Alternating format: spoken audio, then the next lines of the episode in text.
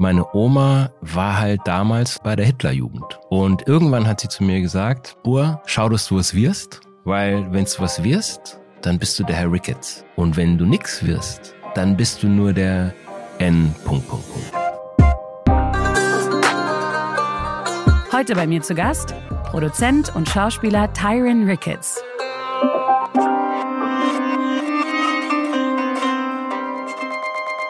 Wir sprechen darüber, wie es ihm seit Jahrzehnten gelingt, die deutsche Film- und Fernsehbranche mitzugestalten, wie er stets Chancen ergreift und warum er 22 Jahre gekämpft hat, um eine Geschichte zu erzählen. Cousins und Cousinen begrüßt mit mir Tyron Ricketts. Ich freue mich sehr, dass ich hier sein kann. Hallo. Tyron, ich habe lange überlegt, wie ich dich vorstelle, weil meine anderen Gäste machen es mir normalerweise sehr einfach. Es ist die Schauspielerin, der Schauspieler, Tänzer, Tänzerin, Gründer. Ich habe aber auf deine Vita geschaut und gemerkt, es ist gar nicht so einfach zu beschreiben, was genau du jetzt machst und wie ich dich vorstellen kann. Deswegen gebe ich die Frage einfach an dich. Tyron, wer bist du denn? Hm. Ich glaube, ich würde mich als Geschichtenerzähler beschreiben mhm. und das versuche ich in verschiedenen Medien auf verschiedene Arten und Weisen zu machen. Ja, du hast ja wirklich sehr vieles gemacht in deiner Karriere. Also du warst Rapper, Du warst Viva-Moderator. Du hast als Schauspieler unter anderem für Soko Leipzig gedreht und später dann auch selber Filme produziert. Und es wirkt so, und ich sage bewusst wirkt, als wärst du da so ein bisschen reingestolpert. So eine Chance nach der anderen hat sich ergeben. Du hast die einfach ergriffen, du hast einfach gemacht. So ganz ohne Angst fast schon. Und, und das interessiert mich, weil ich mich frage, woher kommt das? Ich weiß nicht, ob ich das unterschreiben kann, dass das ohne Angst passiert ist. Ich glaube, ich habe ziemlich früh für mich die Entscheidung getroffen, mich vielleicht nicht aufhalten zu lassen von der Angst. Weil ich denke, Angst hat jeder, also gerade Angst, neue Dinge auszuprobieren, Angst, nicht gut genug zu sein, das kennt ja jeder von sich. Aber ich glaube, es gibt so zwei verschiedene Arten von Menschen. Es gibt die, die lassen sich dann davon abhalten und es gibt die, und zu denen zähle ich mich, die trotz Angst das eben dennoch versuchen. Und ich habe ziemlich früh erkannt, dass wenn ich die Dinge mache, die mir wirklich Spaß machen, dass ich dann darin auch gut bin. Und wenn ich oder wenn jemand was macht, wo das Herz richtig dafür schlägt, ich bin fest davon überzeugt, dass man das dann auch an der Sache, an dem Produkt oder an dem Film oder dem Song oder mhm. der Sendung hört und spürt und dass da so ein Funke überspringt. Und dann habe ich eben so versucht, parallel zu der Entwicklung, die ich eben selbst als Mensch gemacht habe, mhm. ähm, für diese Entwicklung oder für diesen Entwicklungsstand, auf dem ich immer war, auch immer ein Outlet zu finden, das passt. Und da muss man sich halt verändern. Jetzt, ich habe vor 30 Jahren ungefähr angefangen. Mhm. Da kann man ja nicht immer das Gleiche machen. Das wäre ja langweilig. Deswegen, du sagst es gerade so schön, du hast Sachen gemacht, die dir Spaß gemacht haben. Es ist eine Sache zu wissen, was einem Spaß macht und dann ist bei vielen diese Angst da zu sagen, schaffe ich das? Bin ich gut darin? Kann ich das? Wollen die Leute das sehen? Gerade wenn wir von, von Sachen reden wie Regie, Schauspiel, ähm, Rap, Musik. Du hast gerade sehr schön gesagt, es gibt zwei Arten von Menschen. Warum lässt du dich nicht aufhalten davon? Hm. Ich weiß nicht, ob ich mir in erster Linie Gedanken darüber mache, ob die Leute das sehen wollen, sondern ich lasse mich eher davon leiten, ob ich der Meinung bin, das ist wichtig. Ob das mhm. jetzt für mich wichtig ist oder vielleicht für meine Community oder für Deutschland oder, mhm. oder für die Welt, das ist immer unterschiedlich. Aber das ist eher der Punkt, nach dem ich mich richte. Ich mache mir vorher keine Gedanken darüber, wollen, dass die Leute den sehen, weil das wird mich ja viel mehr ablenken von, von meiner Intuition. Mhm. Und von wem ich das habe, also du musst dir das so vorstellen, ich bin 1973 in, in Österreich aufgewachsen. Dann habe ich da die ersten sechs Jahre gewohnt, bin dann nach Aachen gezogen, habe dann irgendwann, nachdem sich meine Mutter von meinem Vater getrennt hat, auch eine Zeit lang bei meiner Oma gelebt. Und meine Oma war halt damals noch bei der Hitlerjugend. Die hat die Zeit noch erlebt und das war sehr liebevoll, das Verhältnis zwischen meiner Oma und mir, aber es war teilweise auch äh, hart, weil sie halt eine ganz andere Prägung hatte. Ne? Sie hat auch noch das dieses Heft Bund deutscher Mädels stand dann noch äh, irgendwie im Bücherregal und mein Kampf und sowas. Und irgendwann hat sie zu mir gesagt, auf Österreichisch hat sie gesagt, Bur, schau, dass du was wirst, weil wenn du was wirst, dann bist du der Herr Ricketts. Und wenn du nix wirst, dann bist du nur der N. Punkt, Punkt, Punkt. Wow. Und ich weiß nicht, wie alt ich da war, vielleicht so zehn oder sowas. Aber das hat schon Sinn für mich gemacht, ne? weil ich war halt der einzige schwarze Junge in der Schule und Mhm. auch im Sportverein und das ist mir natürlich schon aufgefallen, ne? dass da jetzt, wenn auch nicht die Mitschüler, aber dann vielleicht die Eltern äh, von manchen Mitschülern sich mir gegenüber anders verhalten und so, ne? auch wenn man das noch nicht, wenn es auch damals noch nicht die Worte dafür gab, so Genau. es gab ja noch nicht so Microaggressions oder Mhm. struktureller Rassismus, das wusste man ja gar nicht, was das heißt. Aber ich habe das schon gespürt und das war auf jeden Fall, wenn auch eine harte Aussage, trotzdem ein guter Antrieb und eine Motivation, einen Weg rauszufinden aus so einer Situation, wo man das Gefühl hat, man wird von oben herab betrachtet. So, das war vielleicht so ein, ein real negativer Motor. Mhm. Der andere war, dass ich von Seiten dann meiner Mutter und meinem Stiefvater immer eine gewisse Freiheit äh, bekommen habe, zu machen, was ich machen möchte, solange ich die Schule mache. Mhm. Ne? Also solange du die Der Schule machst, Klassiker. kannst du machen, was du willst. Genau. Dann habe ich irgendwann mit Rapmusik angefangen, die Mhm. kam in mein Leben und ich war sehr inspiriert davon, andere Menschen zu sehen, die so aussehen wie ich, Mhm. die sich selbst ermächtigen, das Wort in die Hand zu nehmen Mhm. und dadurch eine Ausdrucksform gefunden zu haben. Das gab es nicht zu der Zeit, wo ich 13, 14 Jahre alt war. Es gab keine schwarzen Menschen im deutschen Fernsehen. Ne, Es gab Carl Lewis und es gab irgendwann Eddie Murphy, der schlecht, Ja. schlecht synchronisiert war. Hey Mann, das müsst ihr euch anschauen. Ich weiß. Also es gab keine ernstzunehmenden äh, Vorbilder und, und Rapmusik war für mich, obwohl das natürlich aus einer ganz anderen Welt kam, Mhm. war das so ein Beispiel von, wow, da sind Leute, die sehen so aus wie ich, die nehmen das Heft selbst in die Hand, die erzählen ihre eigene Geschichte. Und das, glaube ich, diese beiden Einflüsse, was meine Oma gesagt hat und Mhm. Dann ein Tool gefunden zu haben, durch das man gehört werden kann und seine Meinung ausdrücken kann, so wie man selber möchte. Das war so, glaube ich, eine ganz gute Kombination, die mich auf den Weg gebracht hat. Und ja, ab da hat sich das dann eben immer sukzessive Schritt für Schritt weiterentwickelt. Du hast bei deiner Oma gelebt, hast du gerade erzählt, und auch über ihre Geschichte gesprochen. Hast du das damals schon als das wahrgenommen, wie du es heute verstehst? Also diesen Satz von ihr auch oder auch ihre Vergangenheit? Doch, das hat damals auf jeden Fall resoniert. Ne, weil ich wusste ja, dass es gut gemeint war, Mhm. Ist ja die Oma. ist die Oma. Und ich habe es ja auch gesehen in meinem Umfeld, ne, dass sie recht hat mit dem, was sie gesagt hat. Wenn auch eben nicht sehr verblümt ausgedrückt, aber Mhm. sie hatte halt recht. Ne? Und das hat schon damals resoniert und hat für mich Sinn gemacht, ja. Du hast gerade schon angeschnitten, du bist in äh, Österreich eigentlich geboren, bist mit sechs nach Deutschland, nach Aachen gezogen mit der Familie, also mit deiner Mama und dann, ich glaube, ihrem neuen Partner, wenn ich das richtig Ja. erinnere. Und deine Eltern hatten ja auch schon Berührungspunkte mit der Kunst, ne? Also deine Mama ja sogar beruflich. Jein, also meine Mutter hat Musikmanagement gemacht, Mhm. also war so ein bisschen so eine Schattenkünstlerin, Mhm. ne, wenn man sich selber Ja, ja. nicht traut, aber dann trotzdem gern Genau, in in dieser dem Welt Bereich sein bleibt, möchte. ja. Und mein Vater war Diplom-Elektroingenieur, hat aber ganz abgefahrene Sachen gemacht. Also hat irgendwie gemalt und schon damals Yoga gemacht. Und der war ein sehr spiritueller Mensch Mhm. mit so einer sehr starken eigenen Energie auch. Aber so Künstler war er eigentlich nicht. Du hast erzählt, dass du und deine Mutter dann aus Österreich nach Aachen gezogen seid und dein Papa war ja nicht Teil dieses Prozesses dann. Wie war das für dich? Weil das ist ja auch ein kompletter Neuanfang, ne? Also irgendwie neue Schule, neue Freunde, neues Land. Und es scheint, als wärst du das einzige schwarze Kind gewesen in einem doch sehr weißen Umfeld. Wie war das für dich? Also als ich so klein war, war das, glaube ich, kein Problem.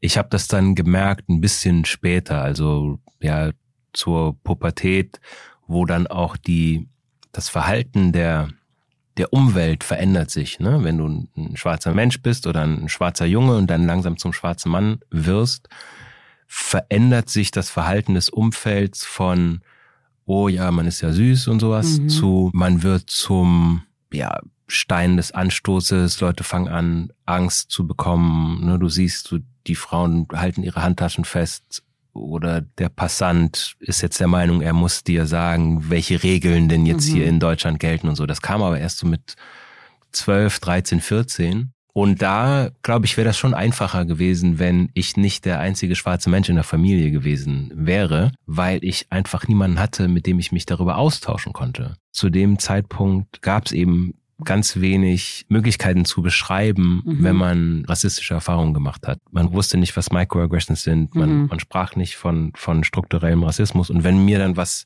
passiert ist, ne, zum Beispiel einmal haben mich zwei Polizisten dazu gezwungen, den Platz, wo wir alle Skateboard gefahren sind, Mhm. von Bierdosen und, und Kippen zu säubern, obwohl Mhm. ich weder geraucht habe noch Bier getrunken. Und da waren noch 20 andere äh, Kids und Ja. die sollten das nicht machen. Und dann fühlte ich mich ungerecht behandelt und habe das dann versucht meiner Mutter zu erzählen und zu erklären. Und äh, weil sie selbst äh, farbenblind war, sprich für sie spielte Hautfarbe keine, Rolle. Ja. Ähm, ihr war aber auch nicht klar, dass das zwar für sie schön ist, aber dass wenn das Umfeld es nicht so sieht, dass es dann ein, ein Kommunikationsproblem gibt zwischen ihr Ja. und, und ihrem Kind. Ähm, die sagte dann halt, ja, du wirst schon irgendwas angestellt haben. Also die konnte das gar nicht so sehen. Und da hätte ich mir schon gewünscht, jemanden zu haben in der Familie, der ähnliche Erfahrungen hat. Umso wichtiger war es für mich dann, als eben Rapmusik äh, Ja. in mein Leben gekommen ist, da einen Ausweg Mhm. zu haben aus dieser auch Machtlosigkeit, ne, aus dieser Sprachlosigkeit im wahrsten Sinne des Wortes. Und plötzlich bekommst du ein Werkzeug in die Hand, wo du deine Geschichte erzählen kannst, auf die Art und Weise, wie du willst. Ja, ich glaube, dieses Thema Farbenblindheit ist echt ein schwieriges, vor allem zwischen Eltern und Kindern, weil deine Mama als weiße Frau und du, ihr habt ja dann offensichtlich sehr unterschiedliche Lebensrealitäten. Ne? Also sie kann ja oder wird sicherlich keine Diskriminierungserfahrung am eigenen Leib gemacht haben. Hattest du damals eigentlich Geschwister, mit denen du dich dann austauschen konntest? Ich habe Geschwister, allerdings Halbgeschwister. Mein Vater hatte in London schon Kinder, die sind aber alle viel älter als ich. Mhm. Und nachdem ich 16 Jahre quasi Einzelkind gewesen bin, hat meine Mutter dann nochmal mit meinem Stiefvater ein Kind bekommen. Aber da war ich schon ziemlich groß. Also Mhm. ich, wir haben dann noch zwei Jahre zusammen gelebt und ich habe ihn dann mit dem Kinderwagen rumgeschoben und danach bin ich ausgezogen. Aber heute haben wir ein super Verhältnis. Okay. Aber es wäre jetzt niemand, wo du sagen kannst, okay, der hat zumindest meine Erfahrung geteilt. Oder ich hätte jemanden zum Reden. Das hattest du dann nicht, ne? Nee, das gab's, gab's Mhm. damals nicht. Nee. Ja. Erst dann wieder ab der fünften, sechsten Klasse, wo dann ein anderer schwarzer Junge Chris, mit dem ich auch später Mhm. eine Rapband hatte, Ja. der mir auch mein erstes Rap-Tape, das habe ich schon tausendmal erzählt, aber der hat Ja. mir mein erstes Rap-Tape halt gegeben und der hat quasi die äh, diese Kerze da angezündet. Mhm. Aber was war das Besondere an diesem Mixtape? Warum war es so wichtig für dich? Naja, weil du musstest halt richtig einen Monat, zwei Monate auf so ein neues Mixtape warten, dass dann irgendjemand aus Amerika zu irgendjemand Ja. nach Deutschland geschickt hat. Das wurde dann drei, viermal kopiert. Dann hattest du's. Der Sound war richtig scheiße. Aber wenn du das dann gehört hast, dann war das viel mehr wert, als wenn du mit einem Knopfdruck dir alles anhören kannst, was du willst. Und dadurch, glaube ich, entstand auch bei so Leuten aus meiner Generation, wenn man sich mit so einer Subkultur beschäftigt hat, Mhm. so eine ganz andere Verbindung damit. Also du Ja. musstest es dir richtig verdienen.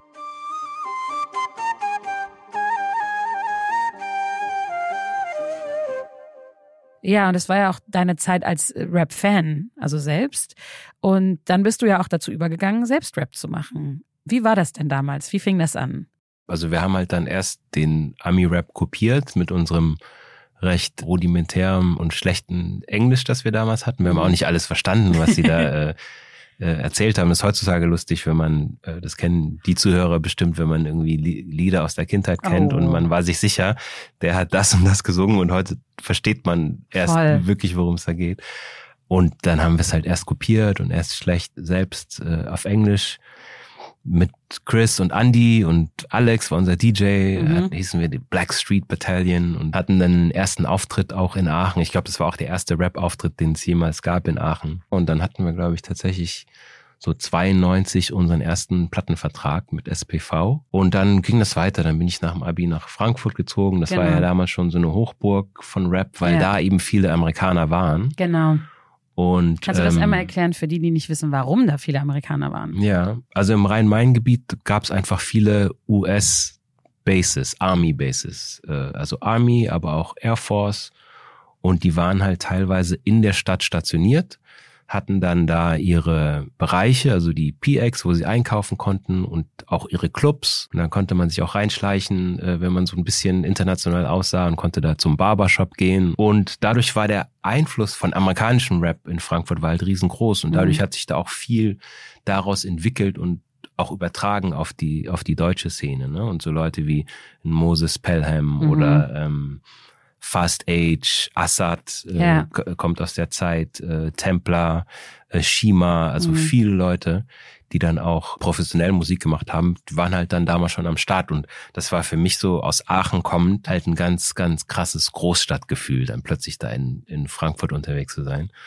Und dann Schritt für Schritt hat Deutschland Hip-Hop zu seinem eigenen Ding gemacht. Ne? Ja. Ne? Erst über so Rucksack, Studentenrap, dann genau. gab es so ein bisschen Fantastische Vier, lustig, lustig, Rap-Musik, dann wurde es ein bisschen politischer. Ich bin eigentlich ausgestiegen wieder, als es hier auch in diese Gangster-Rap-Schiene, mhm. Äh, in, in Anführungszeichen ja. Gangster-Rap-Schiene ja, ja. äh, reingegangen ist. Da konnte ich dann inhaltlich nicht mehr mitmachen. Ja, Hip-Hop war ja eine Kultur, die dann plötzlich nach Deutschland gekommen ist. Und da bist du sehr früh mit aufgesprungen auf diesen Zug auf Hip-Hop in Deutschland. So sehr sogar, dass du dann irgendwann bei Viva deine eigene Show hattest, namens Word Cup. Und da hast du mit Größen wie Lauren Hill und Ice Cube gesprochen. Legend has it, dass du an diesen Job gekommen bist durch einen Anruf. Du hast jemanden ja. angerufen und er hat gesagt, ey, ich will den Job, ich will dahin. Und sie haben dir den Job gegeben. Wie macht man das? Wie kommt man an so eine Nummer? Warst du im Telefonbuch? Hast geguckt so? Wo kann ich beim Viva Manager anrufen? Wie bist du an diesen Job gekommen? Das war so. Also ich, ich glaube, ich kann sogar behaupten, ohne da zu arrogant zu sein, dass wir da nicht nur aufgesprungen sind auf den Zug, sondern dass wir auch Teil der Lokomotive gewesen sind. Weil zu dem Zeitpunkt gab es noch keinen Zug. Das heißt, man musste sich den selber basteln. Mhm. Und da waren wir auf jeden Fall ein Teil davon. Und das war auch das Schöne daran, dass man eben nicht einfach nur aufspringen musste, sondern man konnte das mitgestalten. Mhm. Und äh, diese Viva-Geschichte kam so zustande, dass ich durch eben mein Involvement in der ganzen Rap-Welt war ich halt der Meinung, ich kenne mich damit aus. Mhm. Ich hatte damals einen Manager, Georg Georgi, der war auch dann danach lange Zeit mein Schauspielagent. Und der hat mich damals nach London zu einem Casting geschickt bei MTV, die zu dem Zeitpunkt nach Moderatoren gesucht haben. Und ich hatte so ein loses Angebot von MTV. Ich habe mich, glaube ich, ganz gut angestellt und mhm. ich hatte so ein Fax, das habe ich sogar noch, der stand drauf, if there should be a job available that mhm. you're suitable for, also wo, wenn da was ist, wo ich reinpasse, dann würde ich diesen Job bekommen. Und dann saß ich dann mittlerweile wieder in meinem Kinderzimmer in Aachen. Also war ich nach Frankfurt wieder zurück, nach mhm. Aachen gezogen. Ich habe dann gewartet, einen Monat, zwei Monate, drei Monate einmal im Monat angerufen, mhm. gefragt, wie sieht's denn aus? Ja, wir können dir noch nicht sagen. Und just zu dem Zeitpunkt habe ich dann meinen Studienplatz in Köln bekommen. Ich habe nämlich Design studiert in Köln. Mhm. Und dann musste ich eine Entscheidung treffen. Was mache ich jetzt? Warte ich auf vielleicht einen Job, der nie kommt? Oder fange ich an zu studieren oder lasse ich das verstreichen? Und dann hatte kurz davor Viva aufgemacht, ein Jahr davor in Köln. Und dann habe ich mir gedacht, warte mal, wenn ich das bei Viva machen würde, könnte ich ja studieren und so eine Sendung moderieren. Und mhm. dann habe ich eben bei Viva angerufen und meinte hier, Leute, passt mal auf, ich will gern äh, Moderator werden für eine äh, Rap-Sendung. Hast du es genauso gesagt? ja, inhaltlich schon, ja. Und dann ähm, kam zurück, ja, ist ja schön, aber das, da kann ja jeder kommen. dann bin ich so, ja, das stimmt, aber nicht jeder hat ein Angebot von MTV. Ah. Und ähm, dann fanden sie es plötzlich auch ganz spannend, weil MTV war natürlich der große äh, Konkurrent. Und dann hat das relativ schnell geklappt und hatte dann meine eigene Sendung bei Viva, erst nur als Moderator. Genau. Aber dann habe ich gemerkt, relativ schnell, dass man dann nur die Marionette ist und einem wieder andere sagen, was man zu sagen hat über eine Kultur, von der ich der Meinung war, dass ich sie selber gut kenne und die eher mich repräsentiert als mein Redakteur damals. Ja. Und dann habe ich relativ schnell selbst die Redaktion übernommen und dann auch ein oder eineinhalb Jahre später die Sendung selber produziert und dafür meine Produktionsfirma Pentertainment gegründet. Genau, und über die sprechen wir später auch nochmal. Aber du hast ja selber eigentlich schon gesagt, du wusstest, wovon du sprichst, weil du hattest ja schon Rap gemacht. Du warst ja in, in Gruppen wie Mellowback, du hattest Black Street Battalion gegründet schon davor. Du wurdest Teil der Brothers Keepers Initiative. Und für alle, die es jetzt nicht kennen, ich bin damit so ein bisschen groß geworden. Was habt ihr da eigentlich gemacht? Also was war so die Message, was war so die Mission von diesen, diesen Gruppen? Also am Anfang, als wir angefangen haben zu rappen, wollten wir einfach laut sein und unsere Geschichte erzählen. Und, mhm. und haben uns teilweise auch Sachen dann ausgedacht und wollten einfach cool sein. Mhm. Ne, mit 14, 15. Ja, ja, klar. So, und dann irgendwann, als klar geworden ist, welche Möglichkeit man durch Rapmusik hat gehört zu werden. Und darum war das auch, glaube ich, so attraktiv für auch Menschen mit Migrationsgeschichte in Deutschland, weil das war einfach das Sprachrohr von Leuten, die vorher nicht gehört wurden. Das war ja auch in Amerika so. Und darum hatte das diese unheimliche Anziehungskraft und diese Attraktivität eben auch für marginalisierte Gruppen und gerade migrantische Gruppen hier in Deutschland, dass sie gesagt haben, warte mal, klar, also hierüber können wir uns ausdrücken. Das haben wir dann natürlich auch genutzt. Und dann mit Brothers Keepers wurde das halt dann ähm, sehr politisch, weil Brothers Keepers war halt eine, eine Verbindung von, wir waren so 10, 15 afrodeutsche erst Männer und dann auch afrodeutsche Frauen. Sisters Keepers. Sisters Keepers.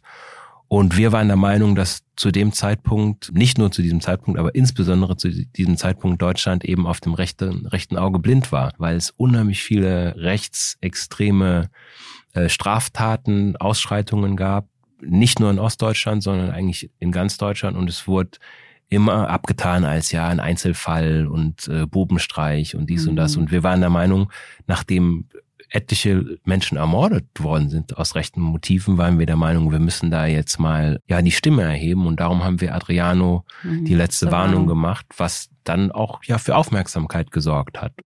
Ja, zu Alberto Adriano einfach kurz für den Kontext. Alberto Adriano war ja als sogenannter Vertragsarbeiter aus Mosambik in die damalige DDR gekommen.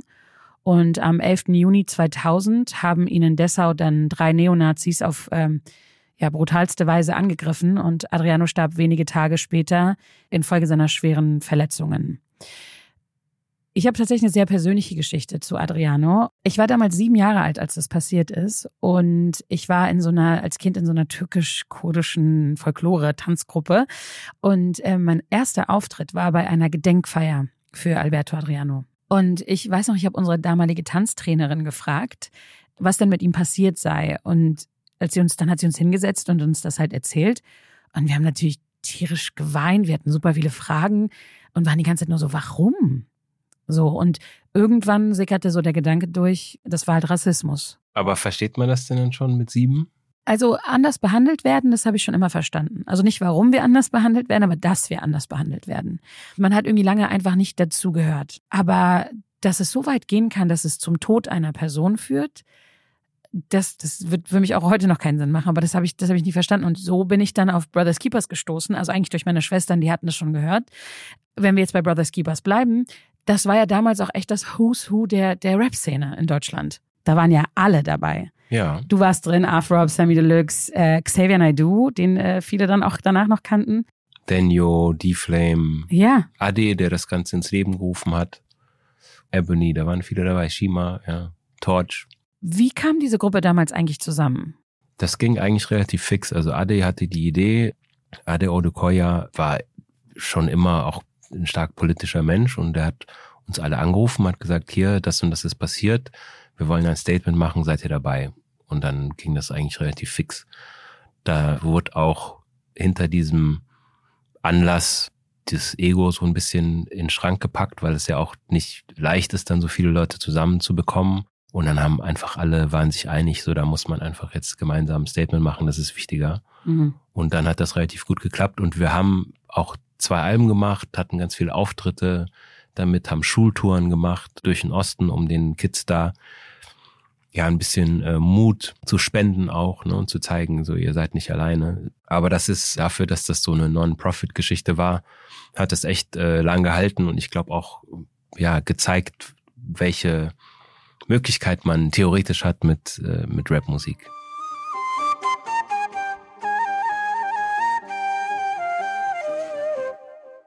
Äh, du hast gerade schon gesagt, ihr seid damit getourt. Ihr wart in Deutschland unterwegs und diese Tour war nicht ganz einfach. Unter dem Umbrella Rassismus äh, wurdet nämlich auch ihr bedroht auf dieser Tour. Ne? Also euch wurden irgendwie Briefe geschickt oder irgendwelche Informationen sind euch zugekommen. Ja, wir haben Morddrohungen gekriegt. Also wenn ihr hier auftaucht, dann äh, werdet ihr umgebracht.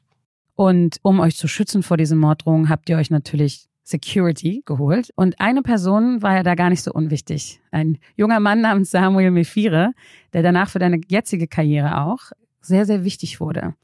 Wer war Samuel und wie war eure erste Begegnung?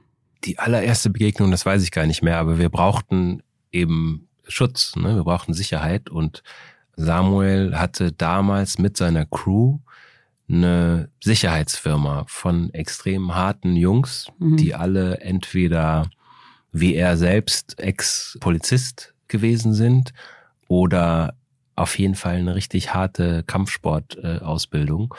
Und du musst dir das so vorstellen, wir kamen da an und wir dachten selber, wir sind irgendwie harte Kerle, hatten aber natürlich richtig Angst. Ne? Und dann standen da aber plötzlich so fünf, sechs äh, afrodeutsche Jungs, alle mindestens 1,90, alle mindestens 30 Kilo äh, äh, mehr Muskeln als wir. Und äh, das war dann unser Schutz und wir haben uns halt sehr gut verstanden. Und Samuel hat mir damals seine Geschichte erzählt, die ähm, ja äh, von aufwühlend über dramatisch äh, bis tragisch verlaufen ist. Und ich hatte damals schon das Gefühl, das ist auf jeden Fall eine Geschichte, die muss man verfilmen, mhm. weil das einfach eine wahre deutsch-deutsche Geschichte ist. Und das sollte aber dann noch 20 Jahre dauern, bis oder noch länger, 22 mhm. Jahre, bis wir das dann umsetzen konnten. Aber seine Geschichte war halt die Vorlage von einer Serie, die wir jetzt vor jetzt fast einem Jahr bei Disney Plus rausgebracht haben. Also Sam ein Sachse heißt die Geschichte und äh, erzählt die wahre Geschichte von Samuel Mephire.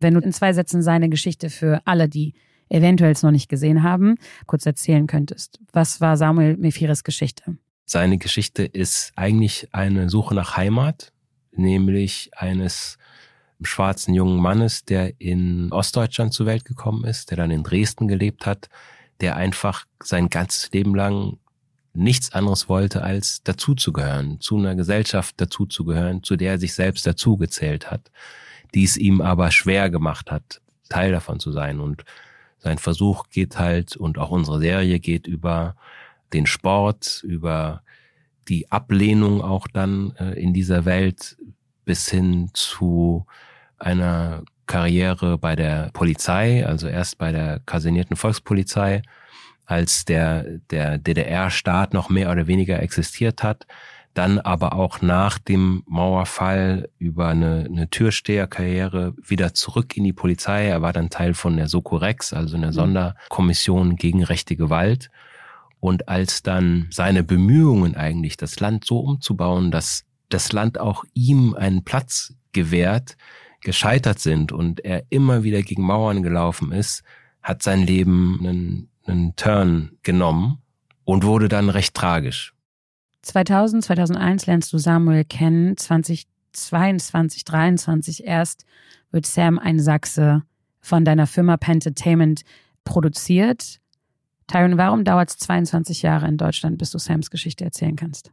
Das hat so lange gedauert, weil als wir das erste Mal probiert haben, diese wirklich krasse Geschichte umzusetzen. Es war so 2006. Ich war damals Schauspieler bei Soko Leipzig und der andere Executive Producer Jörg Winger, mit dem ich das auch jetzt umgesetzt habe, war damals mein Produzent. Mhm.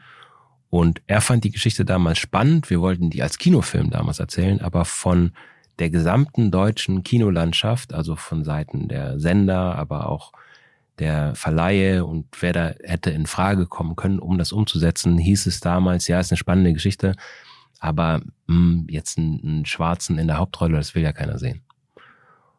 Und damit war das dann damit ja nicht umsetzbar, weil der deutsche Markt jetzt in Film und Fernsehen einfach bis vor kurzem nicht offen war für Geschichten, wo nicht ein, weißer Deutscher, meistens Mann, die mhm. Hauptrolle spielt. Dafür gab es einfach keinen Platz, weil die Strukturen extrem veraltet waren, also weil ähm, Qualität auf eine veraltete Art und Weise gemessen wurde, wo eben Diversität oder auch Innovation überhaupt nicht honoriert wurde. Also auch die Tatorte, wo ein, ein türkischer Kommissar zum Beispiel die Hauptrolle war, hatten immer eine schlechtere Quote, mhm aber auch weil die Art und Weise, wie die Quote gemessen war, total veraltet war. Also wenn du in 5500 Haushalten, wo der Hauptverdiener muttersprachlich Deutsch sein muss, die Quote misst und sagst, das steht jetzt stellvertretend für die, für die ganze äh, Bundesrepublik und zum Beispiel Menschen mit türkischen Wurzeln sind da gar nicht mit drin, obwohl mhm. das die größte Gruppe von Menschen mit Migrationsgeschichte in Deutschland ist, ist es natürlich in Wahrheit nicht repräsentativ. Und weil aber diese Strukturen dementsprechend veraltet waren und teilweise auch noch sind, hat es einfach 20 Jahre gedauert, bis jetzt ein amerikanischer Sender äh, sagt, das ist so eine spannende Geschichte über Deutschland, die müssen wir erzählen.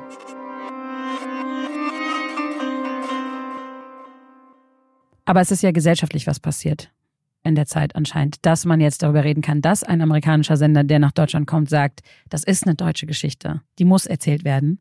Was glaubst du, hat sich verändert, warum wir jetzt plötzlich diese Geschichten wollen? Also Sam ist ein Beispiel, ne? Also wir sehen das ja, wenn du bei Netflix hoch und runter scrollst, irgendwie My Big Indian Wedding und was es da nicht alles gibt.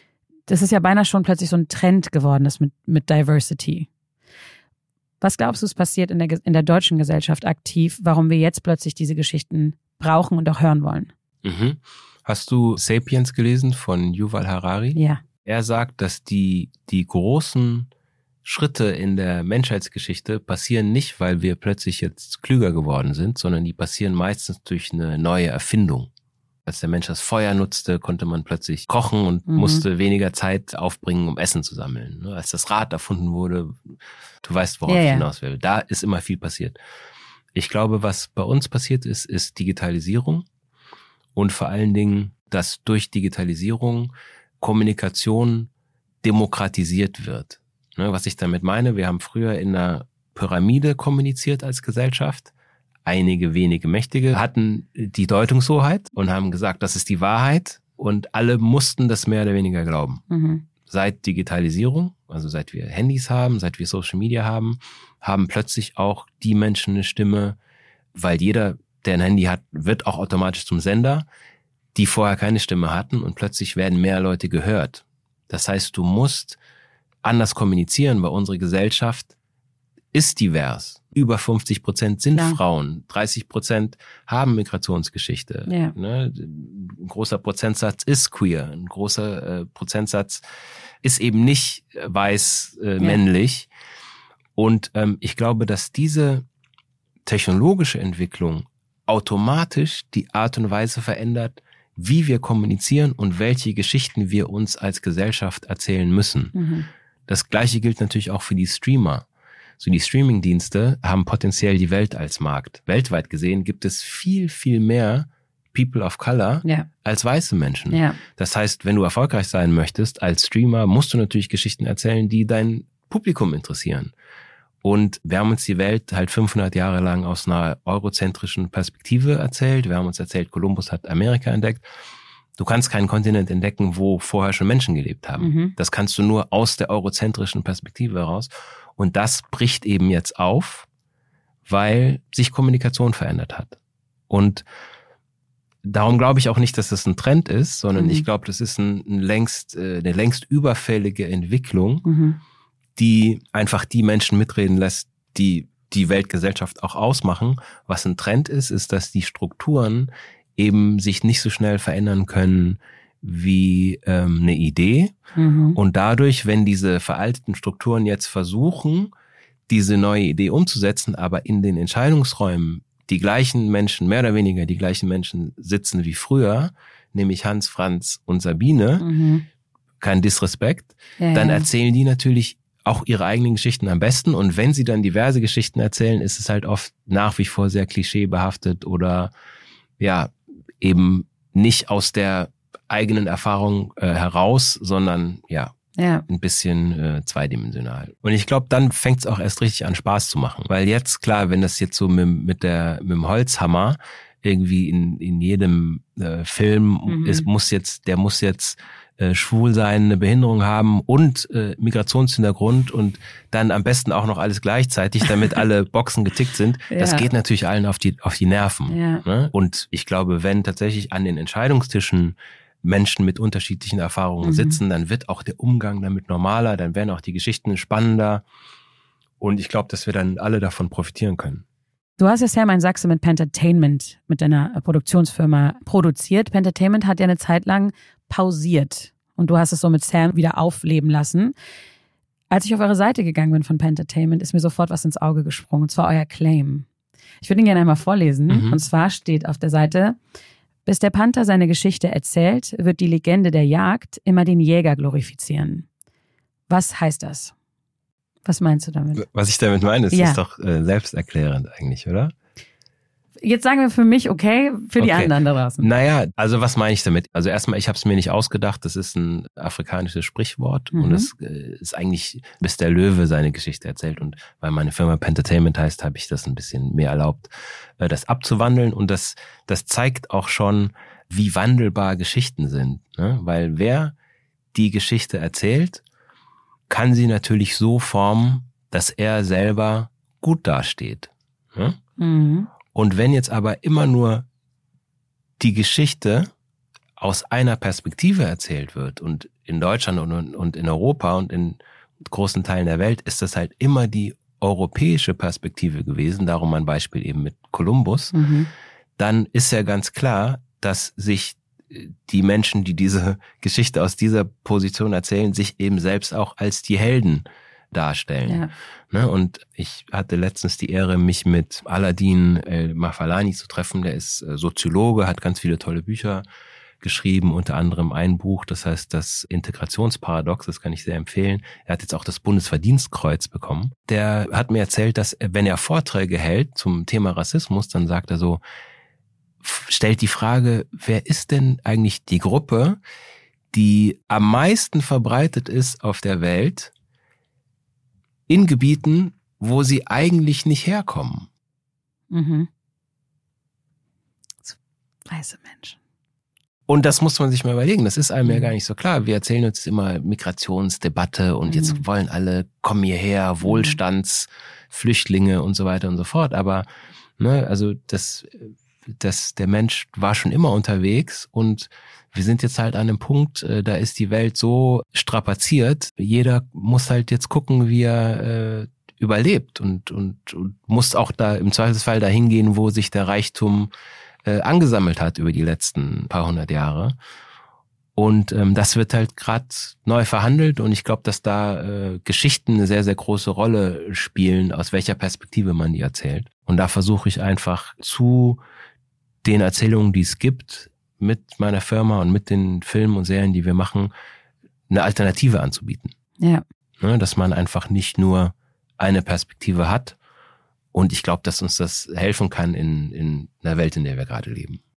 Wenn man sich genau mit deiner Karriere beschäftigt, dann sieht man das ja widerspiegeln in vielen Teilen deines Lebens. Rap war eine große Freiheitsbewegung im Sinne von, es kommt von uns, die Texte kommen genauso raus, wie sie sind. Es, die werden irgendwie nicht zensiert oder so, sondern wir sprechen einfach darüber, was wir sprechen wollen. Dann hast du Pentertainment gegründet, um genau diese Filme und diese Geschichten zu erzählen.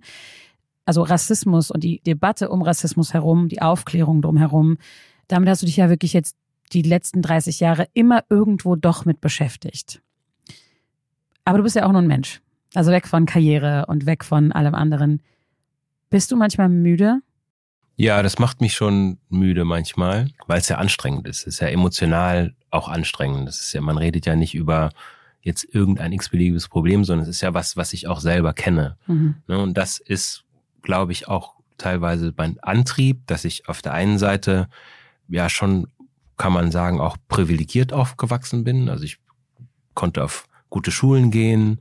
Ich habe gelernt, mich in unterschiedlichsten Räumen zu bewegen. Ähm, Ich war sozioökonomisch ab einem gewissen Alter gut aufgestellt vom Elternhaus. Auf der anderen Seite kenne ich aber auch die andere Welt. Ich weiß, wie es ist, diskriminiert zu werden. Ich Mhm. weiß, wie es ist, von der Polizei zu Unrecht angehalten zu werden. ne? Ich äh, kenne auch körperliche Angriffe sogar. Es ist mir auch passiert.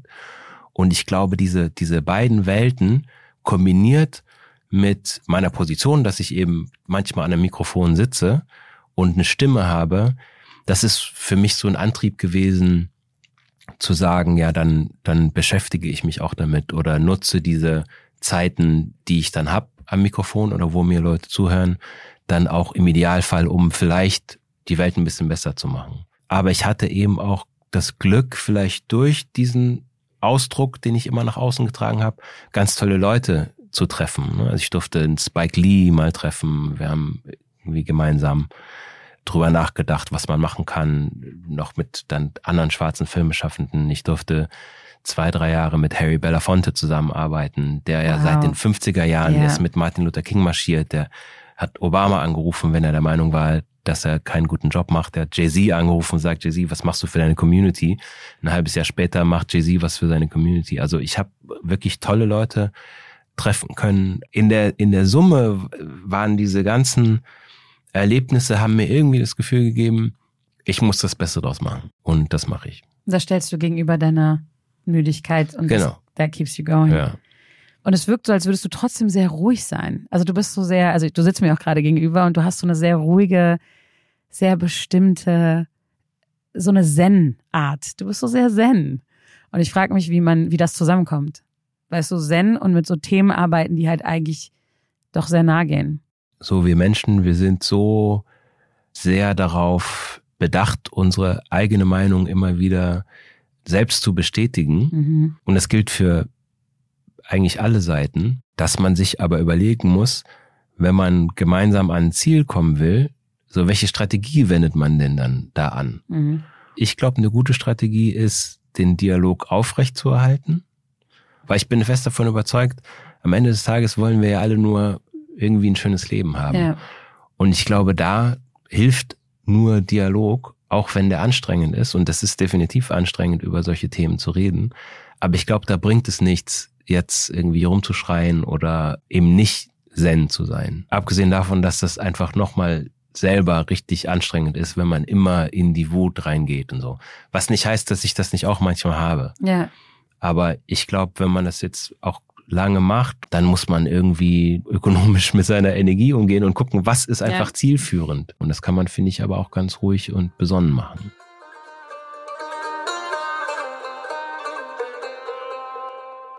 Wir haben gerade schon darüber gesprochen, dass du ja echt alles gemacht hast. Ein Teil, den wir jetzt so ein bisschen übersprungen haben, ist deine Schauspielkarriere. Einfach weil ich glaube, Tyron, dass wenn wir dein ganzes Leben beleuchten, dann sitzen wir hier fünf Stunden, was wir gerne irgendwann mal machen können. Mich interessiert aber, von wem hast du das, dass du dich da so, so einfach reinwirfst und, und einfach machst? Weil, also in meiner Recherche dachte ich so, ich glaube, da Parallelen zu deiner Mutter zu sehen. Weil wir reden von einer Frau in den 70ern, alleine irgendwie erst nach London, dann hat sie dort deinen Vater kennengelernt, dann, dann hat sie ihn einfach mitgenommen nach Österreich. Dann haben die ähm, dich bekommen und dann irgendwie in den späten 70ern nach Deutschland ausgewandert, ohne deinen Vater und nur mit dir. Dann hat sie irgendwie Businesses aufgezogen und, und sie wirkt irgendwie so, so furchtlos. Meinst du, du hast diese Furchtlosigkeit von deiner Mutter? Ja, glaube ich schon, dass ich das von meiner Mutter mitbekommen habe. Die halt, die war sehr geschäftstüchtig und hat halt immer Wege gefunden, auch äh, sich selbst zu verwirklichen. Ne? In, in ihrem Fall dann eben über die Geschäfte, die sie dann gemacht hat.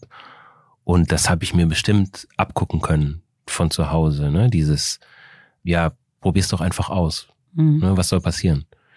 Vielleicht auch, weil, ich meine, in meinem Designstudium, da, ähm, ich war nicht der beste Maler, aber ich hatte eigentlich immer ganz, ganz gute Ideen. Und das versuche ich auch ein bisschen zu übertragen, so auf, auf mein Leben und halt zu schauen, was macht gerade Sinn, ne? in, in, in welcher Art und Weise kann ich mich dann zum Ausdruck bringen und mich auch selbst neu erfinden. Mhm. Ne, Sammy Deluxe hat mal, mal gesagt, man kann zum Beispiel in Deutschland nicht würdevoll altern als Rapper, weil das Publikum nicht mitwächst in Deutschland. In Amerika, stimmt. da hört man auch als 60-Jähriger noch Rapmusik. Ja. Das ist hier nicht der Fall und ich will jetzt keinen Gangster-Rap machen, das heißt, man muss sich dann was Neues einfallen lassen. Oder wenn man als Schauspieler vielleicht nicht die Rollen bekommt, die man gerne hätte, ich denke auch der Tatsache geschuldet, dass man eben als, als Mensch mit Migrationsgeschichte oft ja auch klischeehafte Ja. Rollen, marginalisierte Rollen. Äh, Typecast, äh, du bist irgendwie Frau von spielen muss. Terrorist oder Terrorist selber. Genau, so kennst du ja selber. Ja, voll. ähm, dann ist halt da die logische Konsequenz. Da muss man sich halt selber Rollen schreiben und erschaffen. Das ist eigentlich der Grund, warum ich angefangen habe zu schreiben und dann auch eine Produktionsfirma Mhm. gegründet habe.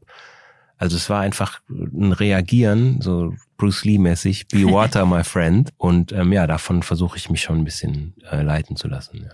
Wenn du heute einer Person Danke sagen würdest, wer wäre das? Eine Person. Die erste, die dir einfällt. Es können auch ein paar mehr sein, aber wenn du heute die Chance hast zu sagen, einer Person sage ich einmal Danke, wer wäre das in deinem Leben? Also spontan fällt mir tatsächlich meine Oma ein, ne, die ja nicht nur diesen einen Spruch da äh, äh, gebracht hat, sondern mir schon so eine Resilienz auch beigebracht hat, weil sie selbst auch einfach ein, ein resilienter Mensch gewesen ist, die mit vielen Dingen umgehen konnte. Also meine Oma, dann würde ich schon auch auf jeden Fall meiner Mutter, wo wir gerade schon drüber gesprochen mhm. haben, äh, meinem Stiefvater auch, der mir quasi die Tür aufgemacht hat zu anderen Welten. Äh, die, mir war wichtig, dass ich auf eine gute Schule gehe, dass ich mein Abitur mache, dass ich weiß, wie ich mich in einem guten Restaurant verhalten muss. Also das hat mir Räume, Möglichkeiten aufgemacht. Und dann aber sicherlich auch äh, Harry Belafonte und seiner Tochter Gina, mhm. die mir geholfen haben, ein paar Jahre in Amerika zu leben und dann in einfach der Beobachtung von ihm und auch weil ich mit ihm und mit Gina zusammenarbeiten durfte, habe ich nochmal so eine andere Art und Weise gesehen, wie man mit dieser Thematik umgehen kann, also wie man Entertainment nutzen kann, um die Gesellschaft zu beeinflussen, im Idealfall im Positiven. Mhm. Da konnte ich mir auch von ihm vielleicht auch so eine ruhige Zen-Art und Weise abgucken. Und das mhm. fand ich sehr, sehr beeindruckend. Also dem ihm gilt auf jeden Fall auch Dank. Kommen wir zu meiner letzten Frage, auch wenn ich ewig weiter fragen könnte bei dir. Menschen mit Migrationsgeschichte werden immer gefragt, wo sie herkommen. Mich interessiert, wo willst du noch hin? Du hast ja eben Schauspiel erwähnt. Ich würde gerne eine Zeit erleben, in der Diversität tatsächlich Normalität ist. Und um äh, den Punkt von vorhin nochmal mit dem Farbenblind mhm. aufzugreifen, es ist ja kein Problem, wenn man Farben sieht. Es ist ja kein Problem, wenn man Unterschiedlichkeiten sieht. Ja. Was wünschenswert ist, dass diese Unterschiedlichkeiten keine unterschiedlichen Wertigkeiten bekommen würden. Und da würde ich gerne hin. Ich würde gerne ganz normale Rollen als Schauspieler spielen, wo es eben auch nicht um Rassismus geht. Ich würde einfach gerne eine Gesellschaft sehen, in der wir alle ein bisschen wertschätzender, um den Begriff Wert nochmal äh, zu wiederholen, miteinander umgehen, indem Männer Frauen als gleich wertvoll mhm. betrachten, indem Frauen Männer als gleich wertvoll betrachten, äh, queere Menschen, Menschen mit Migrationsgeschichte oder das, das Wort, dass es das Wort auch nicht mehr gibt, sondern dass mhm. du vielleicht als schwarzer Deutscher einfach auch ein Deutscher bist und als Deutscher oder Deutsche mit türkischen Wurzeln einfach trotzdem als, als deutscher Staatsbürgerin mhm. äh, äh, gesehen wirst. Mhm. Da würde ich gerne hin. Ich glaube, dem ist nichts hinzuzufügen. Danke dir, Tyron, dass du da warst. Danke für deine Offenheit. Äh, ja, und danke, dass du das alles mit uns geteilt hast. Danke für die Einladung. Es hat wirklich Spaß gemacht. Das war eine weitere Folge von Cousins und Cousinen. Wenn euch der Podcast gefällt, abonniert ihn gerne, teilt ihn auch mit euren Freunden und schickt uns euer Feedback und eure Gastvorschläge an podcast@businessinsider.de. Beim nächsten Mal spreche ich dann mit Musikmanagerin Marina Busunashvili unter anderem darüber, wie sie bereits im jungen Alter lernen musste, Verantwortung zu übernehmen und wie es ihr gelang, sich in der Rap-Branche bis nach ganz oben zu kämpfen. Entweder war ich zu weiblich, zu klein, zu jüdisch, zu kanakisch. Das interessiert bei uns einfach keinen. Weißt du, ich sitze in einem Roland-Kaiser-Meeting genauso wie ich bei den Hood Black Jungs sitze. Ich bin Derman Dennis und ich freue mich, wenn ihr beim nächsten Mal auch wieder dabei seid.